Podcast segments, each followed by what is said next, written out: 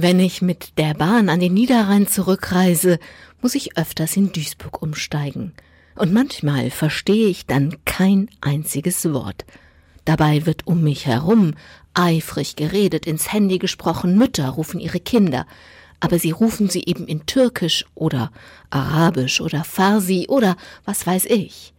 Ich bin irritiert, und als ich den Grund meiner Irritation begreife, befällt mich ein frösteliges, seltsames Gefühl.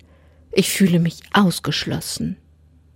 Dass ich gar nichts verstehe, passiert mir nicht so oft. Ich bin meiner alten Schule und meinen so oft gescholtenen 68er Lehrern für vieles dankbar. Besonders dankbar aber dafür, dass sie vor allem eines im Sinn hatten, uns zum Teil einer neuen, friedlicheren Welt zu machen.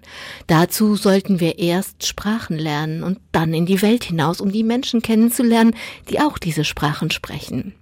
Deswegen stand ich schon mit elf Jahren vor einer französischen Schulklasse. Deswegen hatten wir belgische Lehrer, französische Schulbücher und wurden schnell zweisprachig. Weil das in den ersten beiden Jahren so gut klappte, lernten wir bis zum Abitur ganz regulär noch drei weitere Sprachen. So gerüstet bin ich gut durch die Welt gekommen. In Asien mit Englisch, in Lateinamerika mit Spanisch, in Afrika mit Französisch.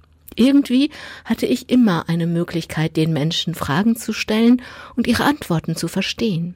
Heute ist Pfingsten und ich denke über das Sprachendurcheinander am allerersten Pfingstfest nach.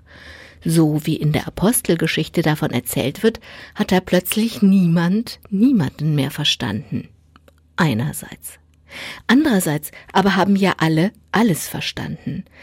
Als ich darüber nachdenke, wie das sein kann, fällt mir eine Begegnung am Hauptbahnhof in Duisburg ein, als ich mich im Sprachengewirr plötzlich so fremd fühlte. Lächelte mich auf einmal eine junge Mutter mit Kopftuch und langem Mantel an. Oh ja, denke ich, die Apostelgeschichte hat doch recht. Es gibt die eine Sprache, die alle Menschen verstehen. Und lächle zurück.